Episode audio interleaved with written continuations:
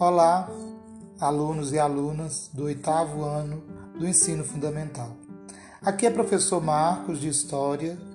Essa semana o tema é Revoluções Inglesas. Lembrando que estamos na semana 2 do PET, volume 2. Nesta semana, você estudará sobre as revoluções inglesas e deverá ser capaz de identificar as características desses processos revolucionários e de identificar elementos em comum com outras revoluções. Então, PET inicia com um texto, com uma breve apresentação. Lembrando que você precisa pesquisar, ler, ir na internet, no YouTube e também no seu livro didático e ler sobre o tema As Revoluções Inglesas.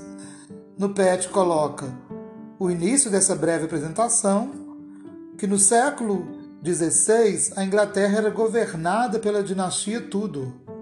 Henrique VIII era dessa família e foi ele o responsável pela criação da Igreja Anglicana.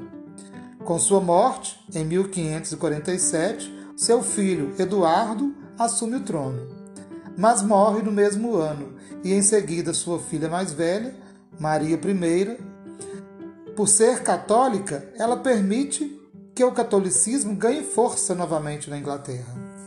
E após 11 anos de governo, ela morre e em 1558 assume a sua irmã Elizabeth I, que teve um reinado extenso de 45 anos.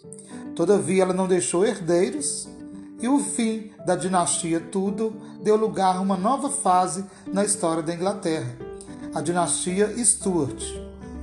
Em 1603, James Stuart assume o trono da Inglaterra e, como já era rei da Escócia, acaba unindo os dois reinos. Nesse processo, ele acabou criando atritos com o parlamento inglês devido às diferenças na forma de governar. Primeiramente, Jame não aceitava as decisões da Magna Carta, que proibia o rei de tomar medidas absolutistas. Além disso, ele aumentou os impostos e as taxas alfandegárias, dificultando o comércio feito pela burguesia. Em 1604, Jaime quase sofreu um atentado no parlamento, que teria sido explodido por um grupo católico caso não fosse impedido pela Guarda Real. Esse evento serviu de inspiração para a história em quadrinhos V de Vingança, que se tornou famosa na cultura pop devido ao filme com esse mesmo nome. Em 1625, seu filho Carlos I assume o trono inglês e mantém uma postura autoritária, intolerante a outras religiões.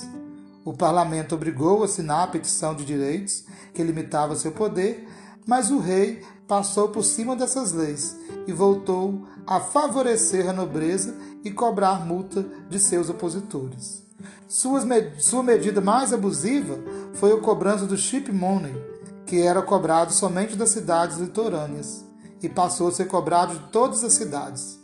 Em 1640, Carlos I fecha o parlamento devido à discordância com a Constituição e, devido aos conflitos entre parlamento e rei, inicia o conflito, conhecido como Revolução Puritana. Do lado do rei estavam os cavalheiros, membros da nobreza anglicana e católica. Do outro lado do parlamento estavam as cabeças redondas, que tinham esse nome pois usavam cabelo curto, ao contrário dos cavaleiros que usavam longas madeixas. Nas primeiras batalhas, os cavaleiros reais ganharam, mas os parlamentares usaram a estratégia de nomear os postos do seu exército com base no mérito ao invés de ser por título, o que ficou conhecido como New Model Army, exército de novo tipo, e assim conseguiram vencer as batalhas posteriores. Em 1649, Carlos I foi condenado e executado e no mesmo ano, Oliver Cromwell, líder dos puritanos no parlamento, se torna o Lorde Protetor da Inglaterra e o país torna-se uma república. O governo de Cromwell foi também bastante autoritário. Dispensou o parlamento, confiscou terras da igreja anglicana, conquistou a Escócia e a Irlanda e promulgou atos de navegação. Ele morre em 1658 e seu filho Richard Cromwell assume o trono. Mas sem a mesma habilidade que o pai, acaba por abdicar, quer dizer, largar o trono, dando lugar novamente à monarquia. E em 1660, Carlos II, filho de Carlos I, assume, assume o trono inglês, no período chamado de restaura, restauração. Então ele promete respeitar as leis da petição dos direitos e da Magna Carta, e com medo de aproximação de Carlos ao rei absolutista Luís XIV, o parlamento aprova o Bill of Test, que proibia católicos assumirem cargos públicos e cria também uma lei usada até hoje, o habeas corpus, uma lei que proíbe o abuso de poder e garante as liberdades individuais. Até no Brasil a gente vê, ouve muito falar em habeas corpus. Com a morte de Carlos II, seu irmão Jaime II assume o governo e desrespeita o Bill of Test, aumentando a tensão entre o parlamento e o rei. Maria Stude, filha do rei, faz um acordo com o parlamento que quando seu pai morresse, o trono ficaria com seu marido Guilherme de Orange, e não com seu irmão Jaime Eduardo. Com essa mudança não gerou conflitos armados. Ficou conhecido como a Revolução Gloriosa. Com Guilherme de Orange no poder, o parlamento aprovou em 1689 o Bill of Rights, Declaração de Direitos, que, na prática, aumentava o poder do parlamento garantia as liberdades individuais e de imprensa, confirmava o anglicanismo como religião oficial e alternava o primeiro-ministro entre a burguesia e a nobreza. Essa revolução aumentou o poder da burguesia e da nobreza mercantil, limitou o poder da monarquia e fez com que o primeiro-ministro se transformasse em chefe de Estado, ou seja, atualmente a rainha da Inglaterra reina mas quem governa é o primeiro-ministro, tá? Então, tem sugestões de vídeo, né? Entenda como funciona o parlamentarismo na Inglaterra. Está disponível no YouTube, está proposto no PET, então pode dar uma pesquisada. Eu também fiz o, o, um formulário que anexei na atividades Conexão Escola, que está lá na aba Atividades é, do PET, volume 2, semana 2. Podem assistir o vídeo para entender melhor o processo do parlamentarismo na Inglaterra. Também está lá como vídeo, sugestão de vídeo, para saber mais, revoluções inglesas. Quer que desenhe, descomplica. Também está no, no YouTube, né? É, proposto pelo PET. É, pode estar acessando e assistindo esse vídeo. E aí, a partir desse momento, vem as atividades. E inicia com uma pergunta número um, é uma questão aberta. O, vocês podem responder também de acordo com a sua pesquisa. E eu deixei também como sugestão é, de resposta no formulário. Explique por que o chip money gerou um problema para o parlamento inglês. Então, o, dentro do texto, vem colocando o que é que que problema que teria? O parlamento inglês via a cobrança como um ato autoritário de Carlos I. Então viu uma maneira de uma maneira autoritária. Por causa dessa discordância, Carlos I fecha o parlamento. Então ele acaba fechando o parlamento em 1640. Então podem colocar de acordo com as suas ideias e também sobre essa resposta proposta. Aí a número 2 vem colocando: o parlamento e o rei Carlos I viviam em constante conflito. Analise os motivos desse conflito. Então, qual, dentro do texto também você pode tirar essa resposta para a sua questão. É, porque o parlamento ele era favorável à limitação dos poderes do rei. Então, o parlamento era formado por todo aquele grupo né, de, é, de pessoas que estavam ali para é, fazer essas leis, legislar e não dar maiores poderes ao rei para que não fosse um poder absolutista. Então, o parlamento era favorável que a limitação dos poderes do rei teria que ter um limite. Ele é, votava como o rei tivesse esse poder bem limitado. Mesmo assim, o rei agia de modo autoritário, o que gerava conflitos. Então, o que acabou gerando o conflito entre o parlamento e o rei é porque o parlamento, de um lado, brigava para que esse rei tivesse os seus poderes limitados, e do outro lado, é, Carlos I, ele agia de modo bem autoritário. Então isso gerou o conflito entre o parlamento e o rei. A número 3 é, vem pedindo: explique o motivo que levou a Revolução Gloriosa ter esse nome. Por que esse nome, Revolução Gloriosa na Inglaterra? porque é, foi uma revolução sem a necessidade de um conflito armado. Né? Então não, não houve é, armas, não houve o conflito ali pegando em armas. Foi um conflito que não teve essa necessidade de, de armas, foi dialogado, né, vamos dizer assim. Por isso esse nome é Revolução Gloriosa. A questão número 4 vem: o parlamento inglês é dividido na Câmara de, do, dos Comuns e Câmara dos Lordes.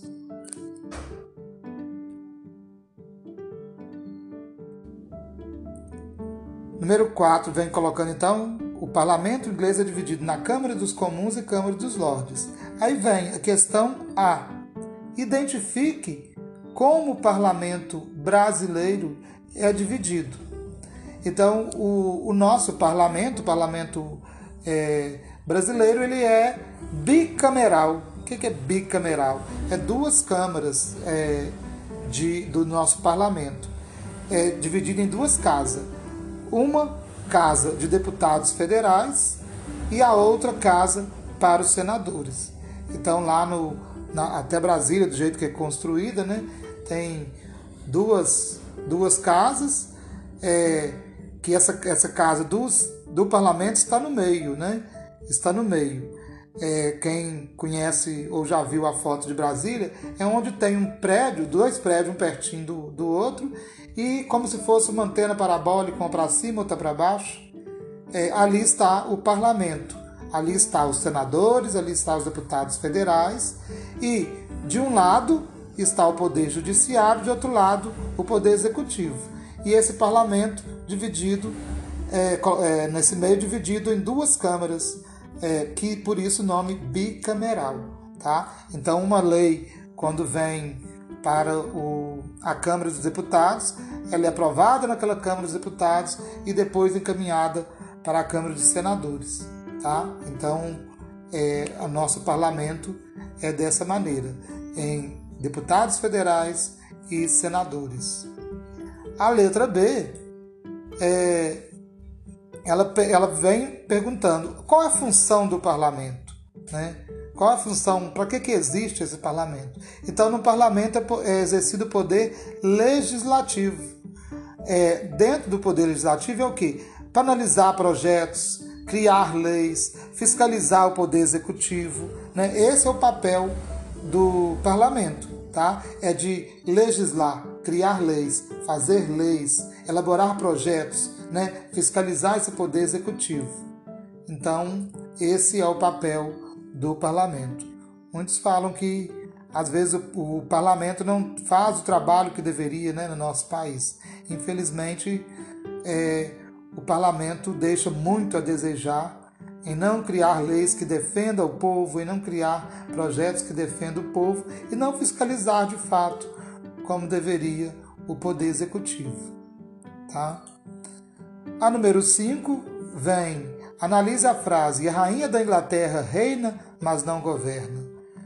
Por que, gente, que a rainha da Inglaterra né, é, reina e não governa? Porque, devido à Revolução Gloriosa. Tá? Com, com a Revolução Gloriosa, o poder do rei ou da rainha, no caso da rainha da Inglaterra, ficou limitada apenas reinar, tá? representando o país, participando de nomeações, enquanto quem governa de fato é o primeiro-ministro do parlamento. Então, quem é escolhido ali para ser o primeiro-ministro do parlamento é que exerce o poder realmente de fato, tá? Foi por conta da Revolução Gloriosa. A rainha está lá é, só reinando, né, com todas as mordomias, vamos dizer assim, e representando o país, né, em nomeações, né, representando o país em, em eventos e colocando esse status né, de rainha da Inglaterra, né? Que muitos falam rainha da Inglaterra, é, anos aí, né, no poder e parece que não vai morrer tão cedo, né? E não vai passar esse poder tão cedo aí para os seus filhos que já estão também bem velhos. A número 6. É possível afirmar que a Declaração dos Direitos permitiu uma abertura democrática para a Inglaterra? Explique aí o porquê. Né? Podemos afirmar que sim, né? pois as decisões estão nas mãos do cidadão que podem eleger o parlamento, de onde vem o chefe do Estado. Então, quer dizer, então, tem um poder nas mãos do, do povo da Inglaterra de, que é escolher o seu parlamento, né? de onde vem aí é, o dentro do parlamento vai indicar o primeiro-ministro. E além de conquistarem direitos individuais e liberdades de, imprensa e vários direitos que antes não tinha é, sido conquistado pelos ingleses. No Brasil, é, a gente não tem uma monarquia, a gente não tem o governo aí de um rei, nós temos uma república com o parlamento, nós elegemos o presidente e diferentemente da Inglaterra, tá bom?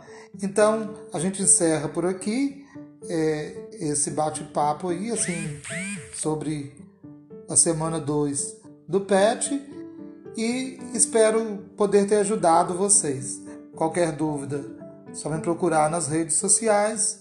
Um grande, amar, um grande abraço né, do professor Marcos. Tchau.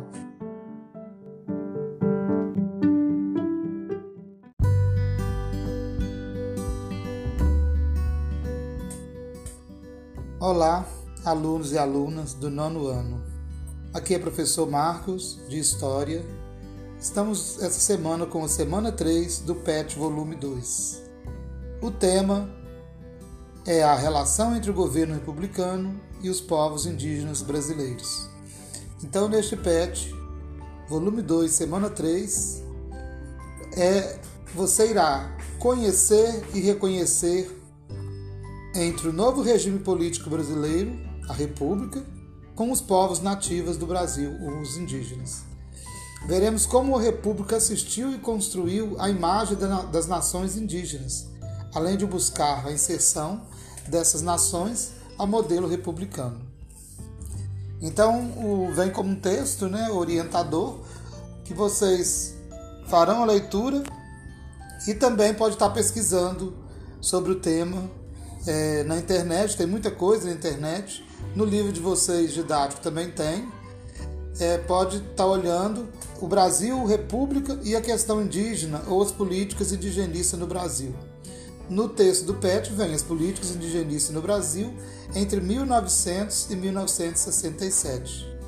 Em 7 de setembro de 1910, foi criado um Sistema Nacional de Proteção aos Indígenas, com o nome SPI, Serviço de Proteção aos Índios, sob tutela do Ministério da Agricultura, objetivando, em âmbito nacional, supervisionar os assuntos indígenas. O Serviço de Proteção aos Índios, SPI, sofreu ressalvas dos governos estaduais no momento de construção do federalismo nacional e ameaçado por uma centralização de poder na esfera federal, no caso aí a presidência, né? E as lideranças estaduais viram um serviço que tinham responsabilidade apenas com o governo federal. Então, não querendo aí trazer é, para o governo estadual essa questão, pois eles entendiam que esse serviço de proteção indígena era somente uma obrigação é, do governo federal. Então, as lideranças governamentais que viam o serviço como ameaça política foram apoiados também por aqueles que viam o serviço de proteção aos índios como uma ameaça ao lucrativo comércio de terras indígenas e exploração de suas mãos de obras. Além das motivações políticas, comerciais, o serviço de proteção aos índios sofria oposição de religiosos. Durante séculos, os indígenas foram inseridos no modelo trazido pelos portugueses, por meio de catequização e educação patrocinados pela Igreja Católica.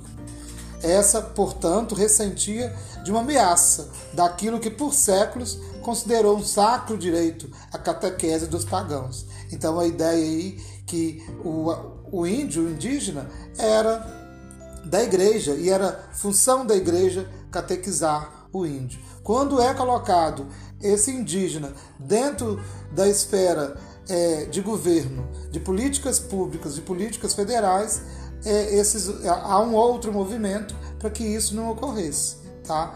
Então, mas mesmo assim, cria-se o serviço de proteção dos índios, é, que funcionou em diversos formatos até 1967, quando foi substituído pela Fundação Nacional do Índio, a FUNAI.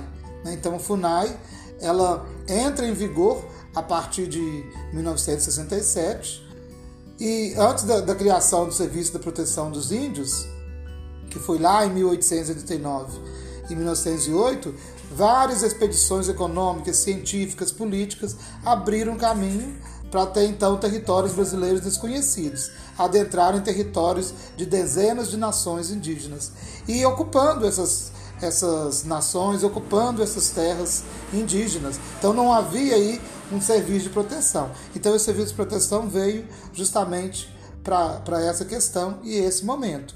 Embora, como foi colocado antes, é, esses serviços é, eram vistos com maus olhos por alguns grupos, tanto políticos quanto da igreja. Tá? É, e o, muitas das vezes aquele incentivo da expansão ali da terra era até apoiado pelo próprio governo, né?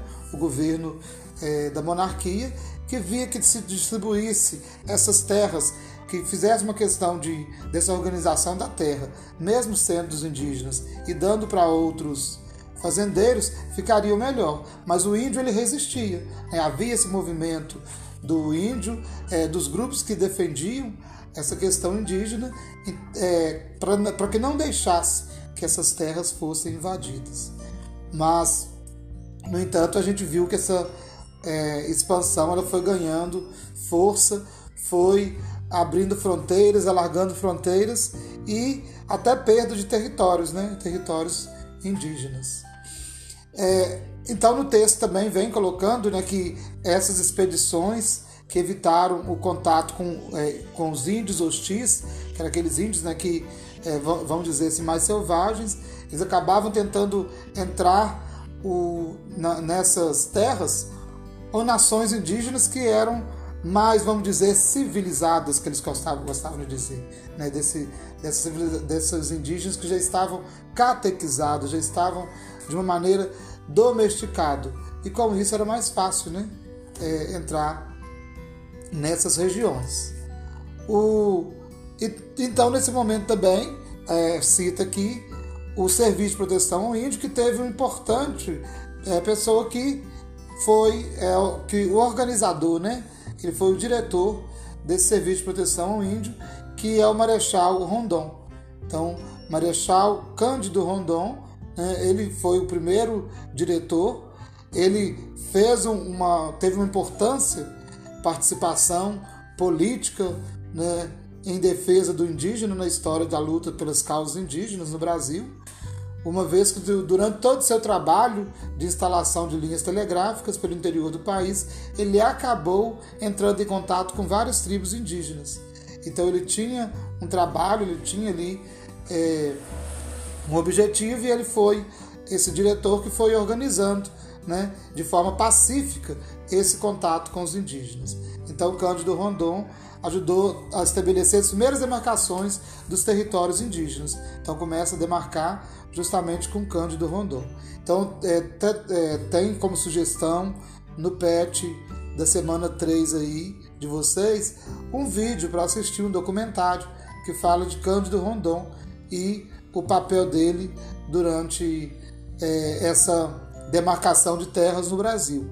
Então, assistam o documentário, está né, tá proposto no PET, mas tem muitos outros documentários é, de Cândido Rondon. Tá? Então assistam para responder as questões que vêm logo em seguida. E eu deixei também dentro do formulário esse vídeo, tá? Então podem assistir um vídeo aí, pede para assistir no YouTube. Então vocês vão clicar lá e assistir no YouTube. E aí vem encerrando o, o texto, né, que durante a era Vargas, de 1930 a 1945, principalmente no Estado Novo, que vai ser de 37 a 45, houve um esforço da construção do índio por funcionários intelectuais e os esforços de povos indígenas para empregar essas imagens. O governo, então, ele preocupou com a unificação nacional, como defesa do território e a configuração racial, sustentando, portanto, o indígena como, como um contribuidor inestimável à formação histórica e cultural brasileira. Então, ganha força ainda mais, né? A partir de 37 até 45, com o governo Vargas, esse movimento, né? que precisava ter o, o colocar o índio como alguém que contribuiu para a formação da história do nosso país. E sobre o governo de Vargas, o Estado continuou a cultivar uma relação com os grupos indígenas e fundamentados na legislação das décadas em 1916, que é o Código Civil, que definiu lá os indígenas, é, que tinha colocado os indígenas como relativamente capazes em relação às questões civis, em 28 foram colocados sob um sistema de tutela federal, administrada pelo SPI, o Serviço de Proteção Indígena. Essa tutela colocada por uma teoria, é, colocando como um índio ali ainda não preparado, ainda não familiarizado com o sistema socioeconômico brasileiro de, de exploração, portanto, deveria ter um órgão que apoiasse aquele indígena dentro do seu território. É, o, e termina o texto com que o regime Vargas ele enobrecia os seus tutelados, né, que eram os índios, nesse espírito de boa vontade, e dotava de prestígio cultural ao consagrar com os primeiros brasileiros. Aí no, no PET, também no formulário, vem a foto aí de um pataxó, né? Tá disponível também na internet essa foto. Pataxó que seria de, de, dessa etnia aí, Pataxó. E como falei, o vídeo, documentário sobre Marechal Rondon e sua missão pelo sertão brasileiro. É, nessa região, Rondon teve contato com várias nações indígenas. Então está disponível lá para assistir no YouTube. Tá bom? Aí vem as questões. As questões vocês irão responder.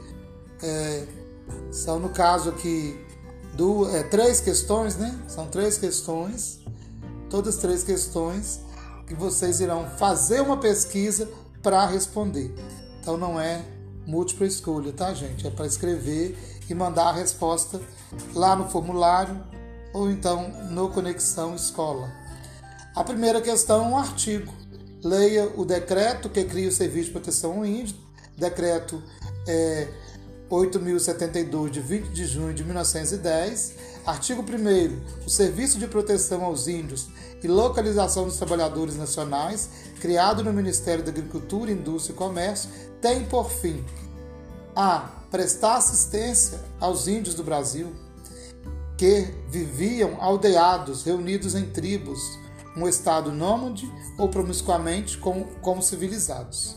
O B. Estabelecer zonas férteis dotadas de condições de salubridade, de mananciais ou curso de água e meios fáceis e regulares de comunicação centro-agrícolas, constituído por trabalhadores nacionais que satisfaçam as exigências do presente regulamento. É, então, esse decreto foi publicado em 1910 e também está disponível na internet. Pode estar pesquisando esse decreto. E aí ele está até a escrita, né? Vocês podem observar que até a escrita dele era diferente. E logo em seguida, então vem a, a pergunta: qual era realmente o objetivo ao criar o SPI, que era o Serviço de Proteção ao Índio? Né? Qual era o objetivo maior? Em cria-se esse SPI em relação aos povos indígenas. Então é uma resposta curta que vocês podem utilizar tanto o decreto quanto a sua pesquisa na internet para responder essa questão. A número 2 é, também vem um artigo, artigo 2 a assistência do que trata o artigo 1 terá por objeto, terceiro, pôr em prática os meios mais eficazes para evitar que os civilizados invadam a terra dos índios e reciprocamente. Quarto, fazer respeitar a organização interna das diversas tribos, sua independência, seus hábitos e instituições, não intervindo para alterar-nos, no senão com brandura e consultando sempre vontade dos respectivos chefes.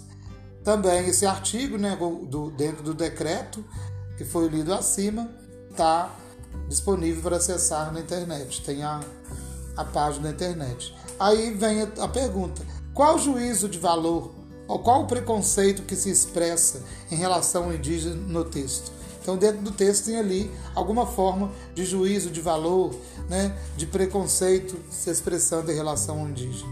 Então, vocês podem ler mais uma vez esse decreto que, tra que traz esse artigo e também a pesquisa de vocês no livro didático, na internet. E por fim, a questão 3. Conquista e fortificação foram temas que preocuparam os brasileiros durante a época turbulenta da Segunda Guerra Mundial. A guerra na qual o Brasil entrou formalmente em 1942 proporcionou um constante pano de fundo para as imagens projetadas do índio. A conquista portuguesa foi reexaminada à luz das últimas ameaças europeias à soberania nacional. Sempre fiéis ao Brasil, os índios mais uma vez estavam provando seu patriotismo, contribuindo para os esforços de guerra através da produção agrícola e de borracha. A retórica do governo sublinhava que, dado o amor do índio ao seu território, seu amor ao Brasil seria uma simples extensão. Então temos um texto também é, falando desse do, do, papel do indígena, principalmente do, durante o período da Segunda Guerra Mundial. Aí vem a pergunta: qual o uso da imagem do indígena frente à, segura, à Segunda Guerra Mundial e à participação brasileira? Então temos aí a imagem, como era visto o índio durante esse período da Segunda Guerra Mundial e a participação é, brasileira na Segunda Guerra Mundial. Então, o texto ele traz ali elementos que mostram isso e você pode estar pesquisando tanto no livro didático como também é, no, no seu PET, como também no, no, na internet, tá bom? Então a gente encerra né, é, com mais esse tema, que é da semana 2, da, da, do volume 2, da semana 3 do PET do nono ano. Um abraço a cada um de vocês e até a próxima.